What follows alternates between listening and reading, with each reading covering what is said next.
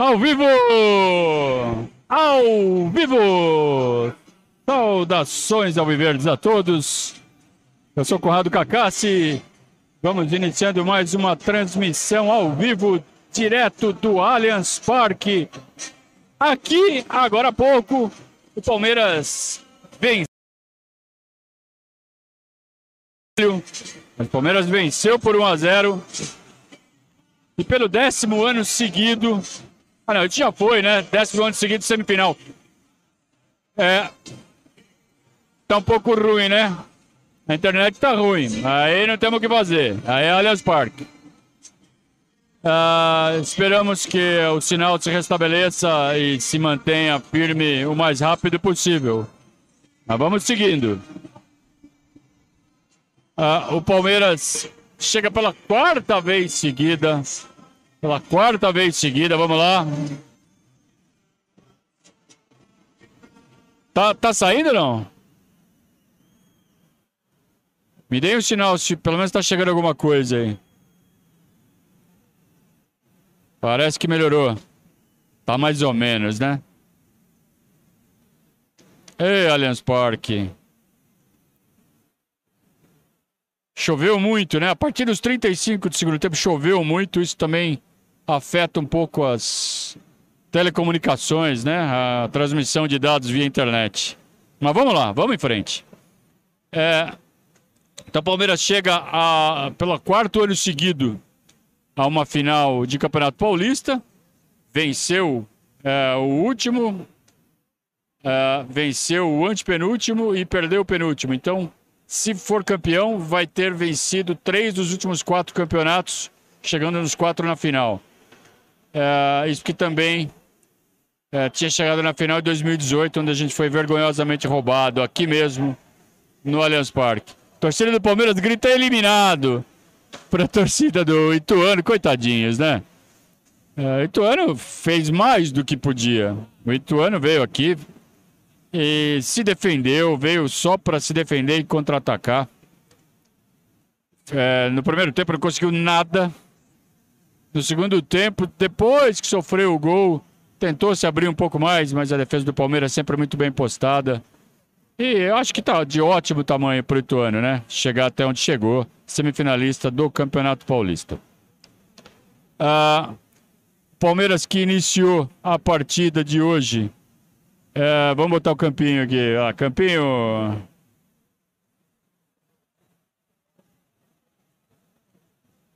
Tá aí o campinho. Novidade, Bruno Tabata. Não é tão novidade assim, né? Bruno Tabata de novo na ponta direita e Dudu na ponta esquerda, com o Piquerez apoiando bastante e o Marcos Rocha um pouco mais preso. Piquerez é, é mais até uma espécie de meia esquerda do que propriamente o lateral. Claro, sem a bola, ele voltava a ser um lateral. Mas quando o Palmeiras tinha a posse de bola, o Piquerez se projetava muito à frente, fechando, não aberto, não fazendo a largura que continuava a cargo do Dudu. E assim uh, o Palmeiras foi construindo as primeiras jogadas. Só que o Bruno Tabata sentiu uma lesão com nove minutos de jogo. Palmeiras jogando bem, Palmeiras é, atacando tanto pela direita quanto pela esquerda, fazendo boas inversões, não sendo previsível e encurralando o time do Ituano em sua área. Só que aí sai o Bruno Tabata. O que acontece? O Abel coloca o Breno Lopes, quando todo mundo esperava o Giovani, ele colocou o Breno Lopes, então vamos lá, Campinho. Breno Lopes do lado esquerdo, empurra o Dudu para o lado direito e a formação continua a mesma. Formação tática. Só que com o Dudu do lado direito. Você vê, é, muda, é, mexe em duas peças de ataque e o time continua é, como um reloginho, muito bem treinado, é, sufocando o time do Ituano, que se defendeu com duas linhas de quatro. Então, uh, com o Gabriel Menino avançando bastante, uh, mais como meia-direita, e o Veiga um pouco mais pela esquerda nessa dinâmica aí da, do entrelinhas da defesa do Ituano, o Palmeiras criou demais. Finalizou 13 vezes no primeiro tempo.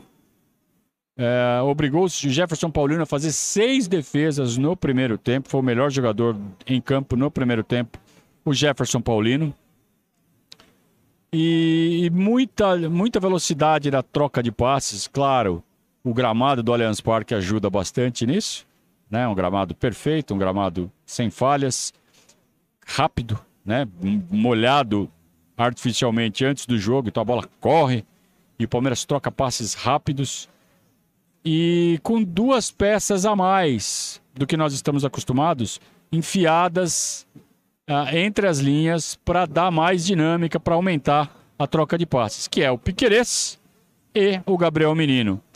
O Veiga com bastante liberdade para fazer o limpador de para-brisa, fazendo auxílio tanto para o Dudu do lado direito quanto para o Breno Lopes no lado esquerdo. E assim foi um bombardeio. O Palmeiras bombardeou o time do Ituano. A bola não entrou no primeiro tempo, mas foi um ótimo primeiro tempo. Muito diferente do que a gente viu, por exemplo, o Corinthians contra este mesmo Ituano na semana passada, onde tomou vários contra-ataques, onde levou sufoco, onde teve seríssimos problemas, tanto que acabou eliminado. Não conseguiu vencer o Ituano e foi para os pênaltis e nos pênaltis o Ituano levou a melhor.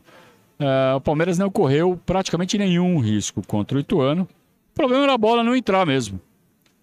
E a bola não entrando dá aquele nervosismo, principalmente na torcida. Eu tive a curiosidade de entrar rede social no intervalo para elogiar mesmo uh, o ótimo primeiro tempo do Palmeiras. E eu vi muita gente falando que o time não estava jogando nada, que foi péssimo, que não sei o quê. É nervosismo, isso só pode ser. Porque não é possível.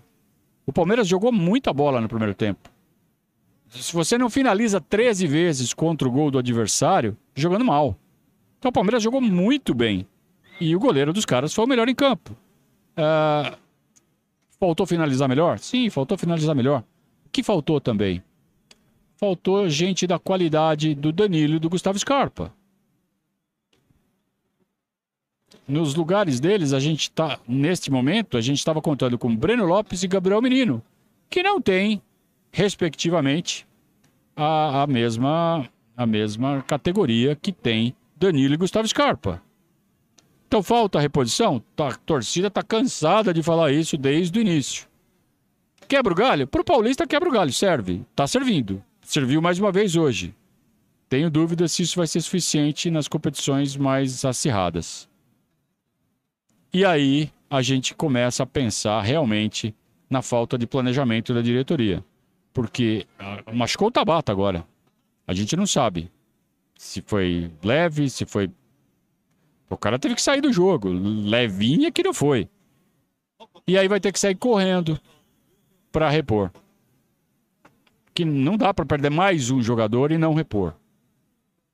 E aí vai trazer o que der. E foi exatamente o que aconteceu com o Breno Lopes. O Breno Lopes veio numa emergência no final de 2020. É, o que já denotava uma certa falta de planejamento é, de elenco por parte da diretoria. Então, vamos cornetar o Breno Lopes e o Gabriel Menino? Olha, o Breno Lopes, nas três primeiras jogadas que ele fez, ele quase marcou um gol e não foi por culpa dele. Ele finalizou muito bem, o goleiro fez uma baita defesa. Depois ele participou muito bem da armação de duas jogadas de gol do Palmeiras, que não saiu o gol também, porque não saiu.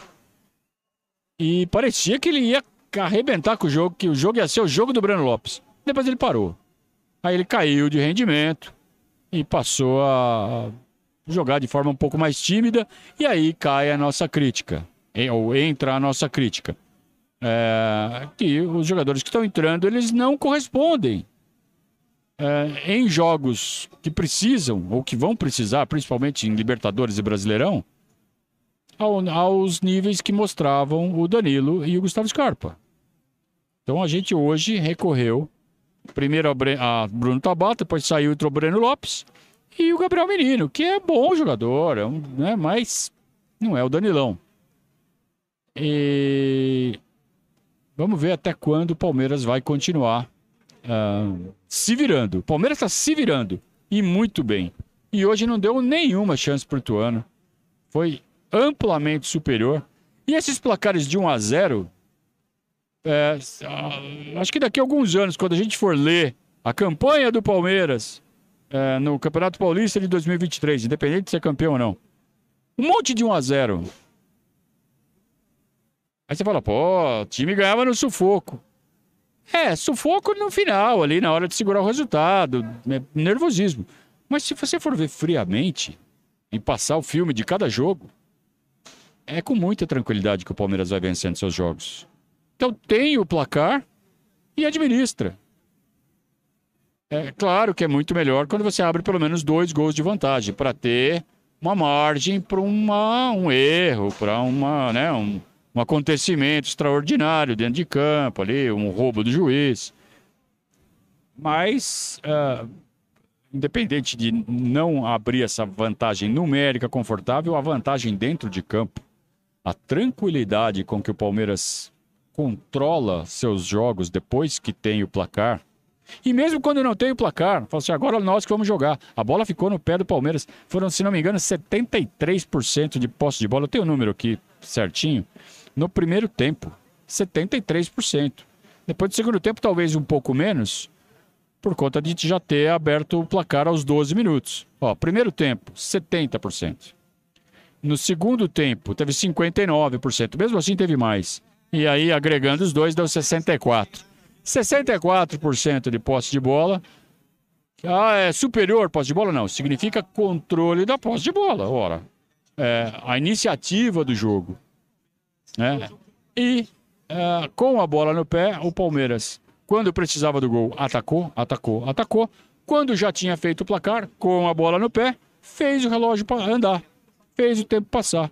Então é um time muito maduro, é um time muito experiente, é um time que sabe exatamente o que fazer a cada momento do jogo. A gente vive falando isso aqui nas nossas lives. Uh, depois, no segundo tempo, então, o Abel começou a fazer suas mexidas. É, a primeira mexida demorou, né? Foi bem tarde. Foi é, Mike no Dudu, né? E Fabinho no Menino. Isso já foi aos 37. Não é isso? Então vamos colocar aqui. Mike no Dudu e Fabinho no Menino.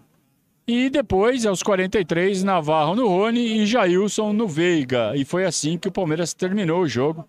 Estamos colocando aqui no campinho. É, o Navarro ainda teve tempo de dar uma irritada na torcida numa bola que passou por baixo do pé dele.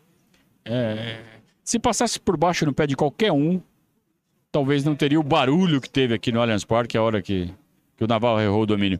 Mas brigou bastante apertou ali a saída de bola dos caras, usou o tamanho, o corpo, a força física. Nos poucos momentos que teve em campo, em que esteve em campo, né, foram quase 10 minutos em campo, o Navarro fez o que ele tinha que fazer. Só que ele errou um domínio. Tudo bem, esse domínio podia dar um baita contra-ataque para o Palmeiras. Mas é, é, uma pegação no pé que é, é demais, né? E o Palmeiras só entregando resultado, entregando resultado, entregando resultado. Entregar resultado no sentido de toma, torcida, mais uma vitória aqui para você. Mas a torcida parece que Bom, eu entendo também um pouco o nervosismo do, do jogo, né? Tava 1 a 0 só, podia acontecer qualquer coisa. Vamos matar esse jogo logo. Mas estava tão tranquilo, gente, estava tão tranquilo.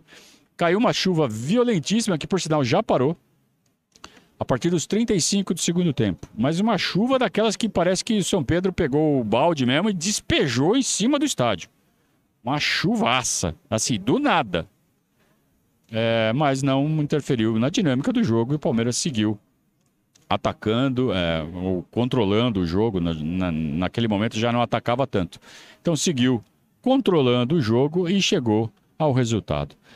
É, grandes partidas de Rafael Veiga. É, não ficou preso só a um lado do campo, ou seja, fez o limpador de para-brisa, foi para a direita, foi para a esquerda e cadenciou o jogo, deu ritmo ao jogo acelerou quando precisou acelerar, diminuiu quando precisou diminuir e se... chamou um monte de falta. Né? Então o Palmeiras teve muita jogada de bola parada, que era uma das estratégias do Abel, até porque no histórico recente do Ituano eles tinham tomado muito gol de bola parada, tanto que o nosso gol saiu mais uma vez de um levantamento na área. E muitos deles por faltas sofridas pelo Rafael Veiga. Né? Ou de escanteios em cima de bolas enfiadas pelo Rafael Veiga para os ponteiros ou para os laterais, que a, na, depois do cruzamento acabava sendo rechaçado para escanteio. Então, só de escanteio, foi um, um, uma chuva de escanteio, né?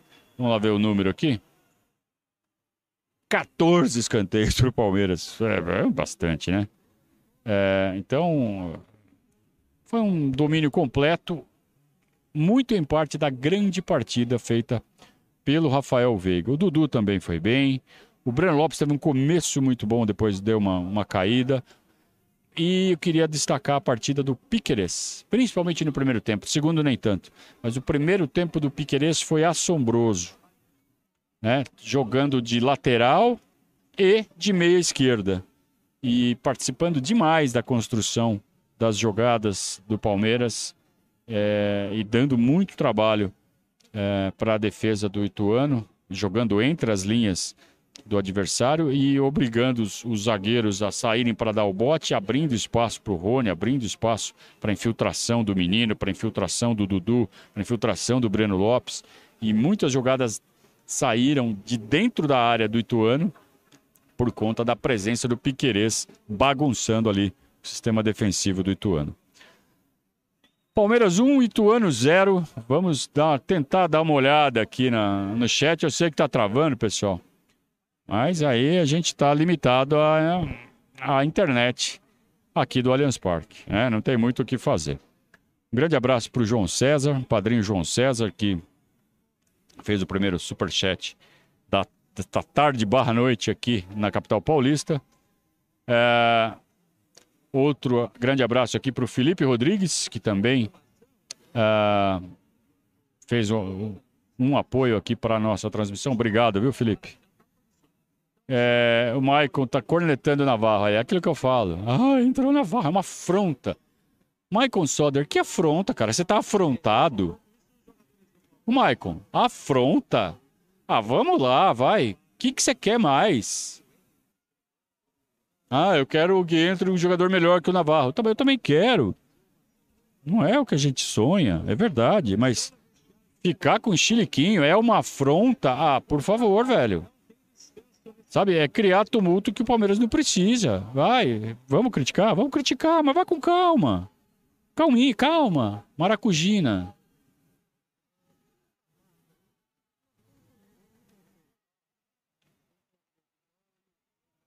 É... O Leonardo falou assim: esses jogos únicos causam nervosismo. Foi claro na hora de finalizar e matar o jogo. Será que foi por nervosismo? Final são 180 minutos para impor a superioridade e definir com mais calma. E vai ser contra ou Bragantino ou Água Santa. Água Santa tem a vantagem do mando. Né? O jogo, aliás, nem sei quando vai ser esse jogo. Deixa eu dar uma olhada aqui, já informo. Assim como eu não sei, talvez vocês não saibam também.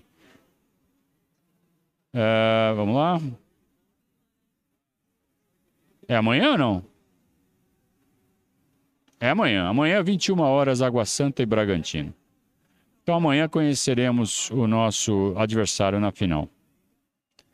Uh, vou dar uma giradinha rápida aqui. Vasco Flamengo 0 a 0 O jogo está com 18 minutos que mais? Tem algum jogo importante aqui? O Grêmio perdeu. O Grêmio perdeu do Ipiranga. E aí, o que acontece? É primeiro jogo, né? Jogo de ida. O, o Inter empatou com o Caxias e o Grêmio perdeu do Ipiranga. Zebra, hein? É o que a gente fala. Ah, o Grêmio, o Inter, tava indo super bem, ah, já começaram a tropeçar no mata-mata. E o Palmeiras segue. Então, é o que a gente falou na live de sexta-feira, gente. Vamos lá, algum jogo importante aqui? América e Cruzeiro 0 a 0 O Cruzeiro precisa ganhar de 3. Tá 0 a 0 E, e, e mais nada, né? Mais nada.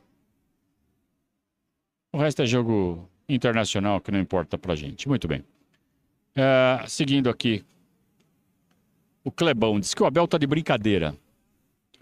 Eu, vou, eu leio o resto do comentário dele não? Abel está de brincadeira. Tipo, o Abel está brincando. Eu vou ler, vai. Só pode estar dando recados para a diretoria com essas mexidas. Breno Lopes, Navarro, Jailson, Hendrick. É verdade, né? É... O Hendrick não entrou. É... Breno Lopes, Navarro, Jailson com Hendrick e Giovanni no banco. Certamente existe uma razão tática para que isso aconteça. Eu gostaria que ele tivesse colocado o Giovanni e não o Breno Lopes. Logo no começo. Eu, eu teria feito isso. Eu. Mas. É, eu acho que quem tá de brincadeira é quem acha que sabe mais que o Abel, né? Eu prefiro manter a minha humildade aqui, viu, Clebão? É, e tentar entender. Isso certamente será perguntado para ele na, na coletiva, e amanhã cedo vocês vão poder conferir isso aqui no nosso canal por que ele colocou o Breno Lopes e não o Giovani. Eu quero entender. E certamente tem uma explicação. Porque o Abel sabe muito mais de bola do que todos os 240 que estão aqui na live nesse momento somados. Então vamos esperar o que o Abel tem a dizer sobre isso. Então o Abel não está de brincadeira. Né? O Abel teve uma escolha e ele vai explicar essa escolha. Às vezes ele erra. Às vezes ele faz asneiras, como ele mesmo disse. Mas qual a chance de ele ter uma explicação muito mais plausível do que a minha e a sua vontade de que o Giovanni tivesse entrado no lugar do Tabata, né? E não o Breno Lopes. É, o Danilo tem aqui já uma teoria? Diz que o Abel jogou pelo Breno por ser um jogo muito duro, muito físico. Faz todo sentido. É, Estão falando que foi falta do Gomes no lance do gol. Quem estão falando? Os corintianos, né? Você vai dar importância para isso, meu caro Anderson? Ah, os corintianos estão falando que foi roubado. Ah, os corintianos ganharem do Ituano e pararem de encher o saco, né? O Valdir está elogiando o jogo do Zé Rafael, como sempre. É chovermelhado. Elogiar o Zé Rafael, né? Uh... Muito bem. O Henrique pergunta assim: as substituições foram por conta de um jogo mais físico ou o Abel que foi mais conservador mesmo? Ah, eu acho que a sua pergunta é em relação a por que não colocou jogadores mais habilidosos. É, não sei, não sei. Eu teria colocado o Hendrick, eu teria colocado Giovanni. Então, eu não sei porque o Abel fez essa escolha. Agora, o que eu não vou fazer é chegar aqui na live com a mãozinha na cintura e falar: Não, não, tá de brincadeira. Ah, não, né? Não, não vou fazer isso. Elogios do Valdir aqui também para o Veiga. O Veiga foi demais hoje, cara. Jogou demais. E o Ítalo diz que está lá na Europa é, com vitória para fechar o dia aqui. Muito bem. É, na Europa, dependendo do local, deve ser mais ou menos 21, 22 horas e alguma coisa no velho continente. Muito bem. Uh, vamos colocar aqui a nossa fotinha do jogo de novo. Tá rolando a balada aqui no, no restaurante, como já é de praxe. Os caras fazem uma barulheira danada aqui quando acaba o jogo. Muito bem. Vamos para as notas. As notas. As notas do Verdaz. Muito bem. O Everton assistiu ao jogo, né? Espectador. Fez uma serinha ali no final e tal, que vai ganhar meio ponto a mais, seis e meio pro Everton. Uh, Marcos Rocha. Muita experiência, muita tranquilidade e muita correção em todas as participações. Né? Ele faz tudo certinho, tudo direitinho, cada vez mais experiente, cada vez mais mostrando que ele pode ser meia, né? subindo é, em diagonal, ajudando a distribuir, dando passe em diagonal sempre com a cabeça erguida. Grande jogador, Marcos Rocha, 6,5. É, Gustavo Gomes, muitas participações ofensivas. Vários cruzamentos em direção à cabeça do Gustavo Gomes. Numa delas, um rebote que acabou saindo o gol do Murilo. Mas antes disso, ele já tinha obrigado o Jefferson Paulino a fazer várias defesas. Então, uma grande partida ofensiva do Gustavo Gomes, já que defensivamente não foi exigido. Então, nota 7,5, porque teve inclusive participação direta no gol. Assim como o Murilo, que uh, não participou tanto ofensivamente, mas deu o toque decisivo, o toque que deu a classificação ao Palmeiras. Foi decisivo. Então vai levar 7,5 também o Murilo, pela participação ofensiva no gol, basicamente. Piquerez, um dos melhores do Palmeiras, nota 8,5. Como eu disse, com muita participação ofensiva, com muita inteligência tática e numa tarde uh, em que tecnicamente ele foi muito bem. Ao contrário do que vinha acontecendo nas últimas partidas, onde ele estava errando muito né, a execução do, dos passes, dos cruzamentos, e mesmo na, na cobertura, com tempo de bola errado, mal tecnicamente vinha vindo o Piqueires. Hoje ele acertou tudo, foi uma grande partida do Uruguai, nota 8,5. Zé Rafael, mais uma vez, né? Dono do meio-campo, a alma do meio-campo do Palmeiras. É, hoje nem, nem, tão, nem tanto exigido, né? Ou será, ou será que o, o mero posicionamento dele já inibiu que as invertidas de bola do Ituano fossem mais bem feitas, né? Também tem isso.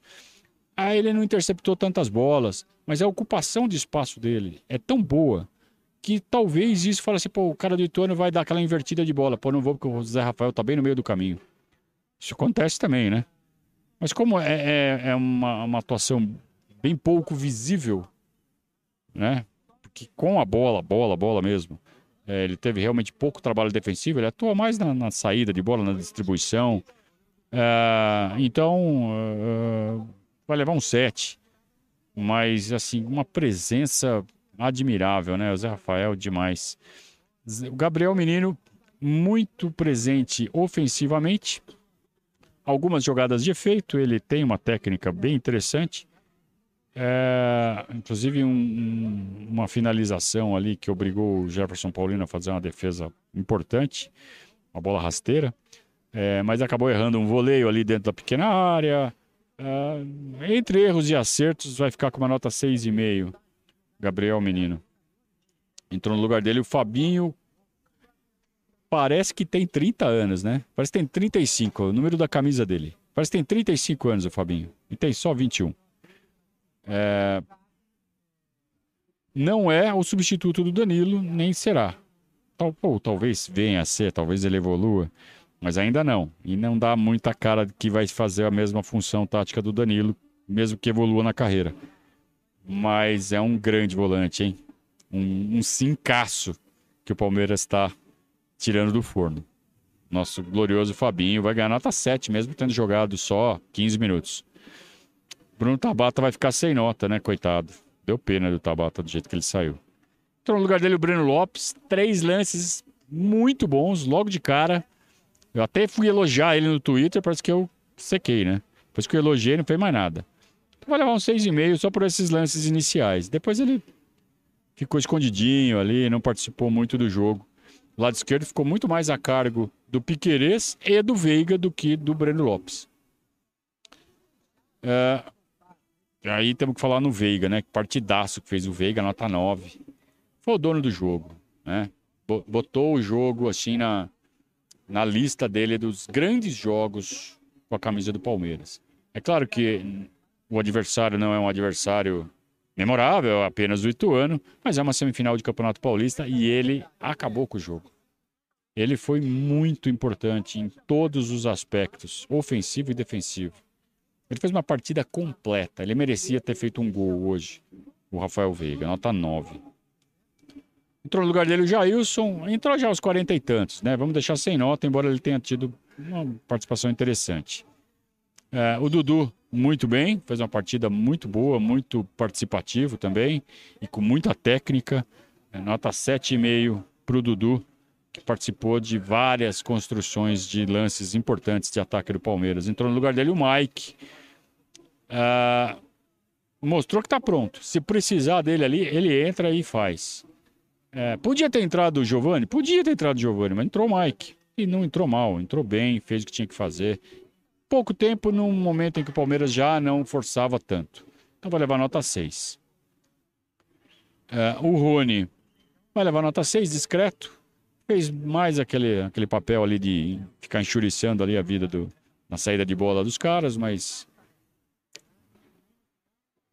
bastante limitada a atuação do, do Rony entre os zagueiros do Ituano. Né? Teve uma bola até que ele recebeu dentro da área, de costas para o gol, não tinha para quem tocar, girou, tentou o chute, mas não estava numa tarde muito inspirada o Rony, né?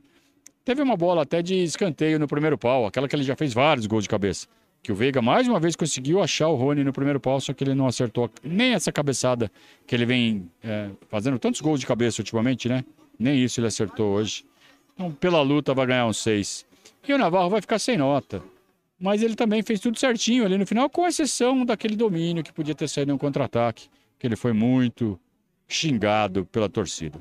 O Abel Ferreira é, talvez ganhe uma nota um pouco melhor se explicar direitinho na coletiva o que, que ele fez, mas eu admito que eu não entendi. É, eu acho que só o fato de ter, ser um jogo físico, acho que não, não justifica tanto assim. Ah, não, não vou pôr o Giovanni só porque é jogo físico. Ah, acho que podia ter colocado. E jogo físico, o Hendrick aguenta, hein? Colocar ele nos. É que aí que tá.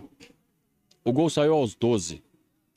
Eu tenho muita uh, convicção que se o Palmeiras não faz o gol até os 15, entrava Hendrick e Giovanni.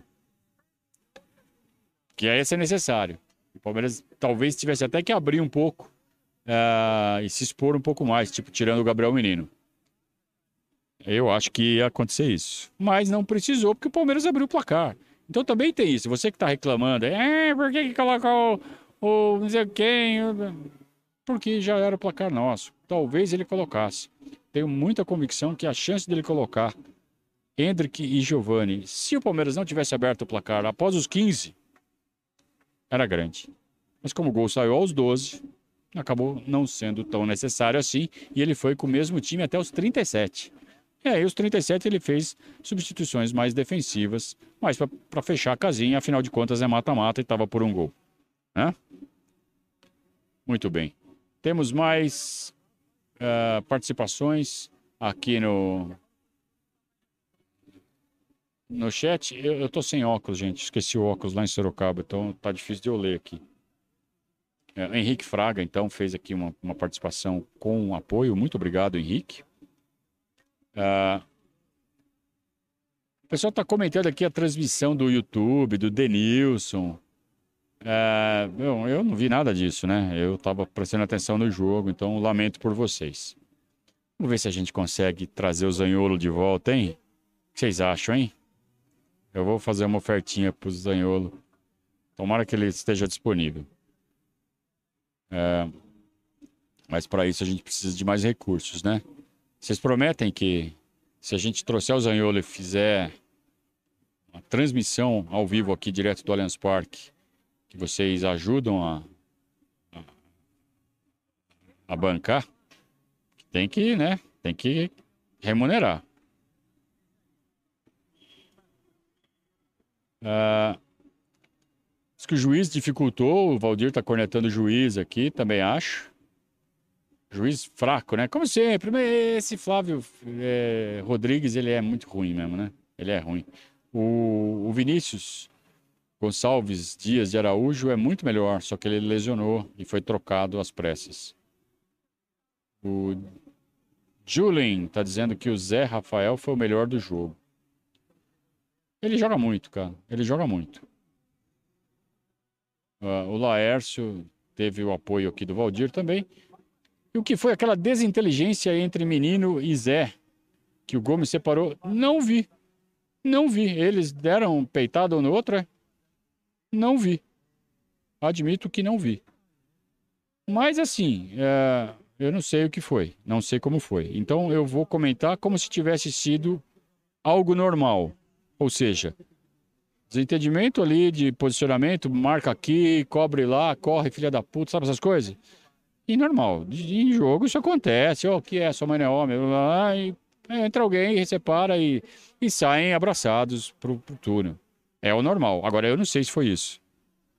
Então se eles teve algo pior, aí tem que olhar mesmo. Mas se foi algo de acordo com o que eu narrei aqui, imaginando, então nada demais. É, o Rafael tá falando que o Hendrick nem desceu no intervalo. Com certeza ia entrar se o gol não saísse. Aliás, ele, ele estava num processo de aquecimento diferenciado aqui nos primeiros 10 minutos do segundo tempo. Enquanto todos faziam o trabalho em conjunto ali perto do escanteio, ele já estava dando aqueles piques em frente ao banco de reserva. Sabe quando você está já naquela fase final de aquecimento? Ele ia entrar, certamente. O Renato falou que se o Zanholo voltar, ele dobra o apoio. Muito bem, muito obrigado. É, pessoal cornetando comentários do Denilson aqui.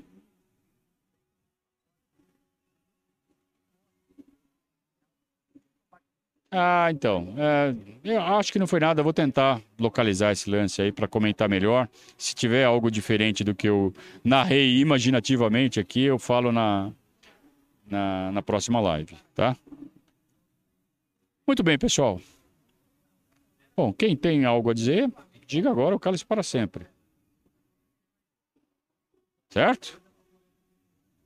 Teve muita gente que desistiu porque estava travando o início da live, né? Mas estamos firmes aqui. Seguimos firmes. Então vamos encerrar é, mais essa transmissão, mais esse pós-jogo. Palmeiras finalista do Campeonato Paulista mais uma vez, usando o Campeonato Paulista com pré-temporada, fazendo várias experiências, criando novas alternativas, aumentando o bate-cinto do Abel e chegando para disputar mais um título. E certamente vai ser com times com pouca torcida, porque só restam do lado de, lado de lá, como diria Luciano de Vale, do lado de lá da chave, temos Bragantino e Água Santa, que são clubes que é, não têm torcida. Então, ter, teremos essa vantagem, além da, da vantagem de decidir em casa. Então, mesmo que aconteça um infortúnio de um mau resultado na partida de ida, teremos todo o jogo de volta com a torcida fazendo toda a pressão possível para o Palmeiras buscar o resultado. Ou seja, é um título em que o Palmeiras podemos dizer que está com 63,8% na mão. Tá? Mais que 50%. Seria hipocrisia a gente falar, não, futebol é 11 contra 11, então é 50% contra 50%. Não, o Palmeiras é favorito. Seja contra quem for. Né? Agora, resta esperar quem será e provar dentro de campo que merece levantar mais um troféu paulista, que seria o 25 sei lá, perdi as contas, né? Isso é muito troféu. É, o segundo seguido, o quarto em três anos. Ok? Tomara que daqui a. Deve ser daqui três semanas, né? A finalíssima.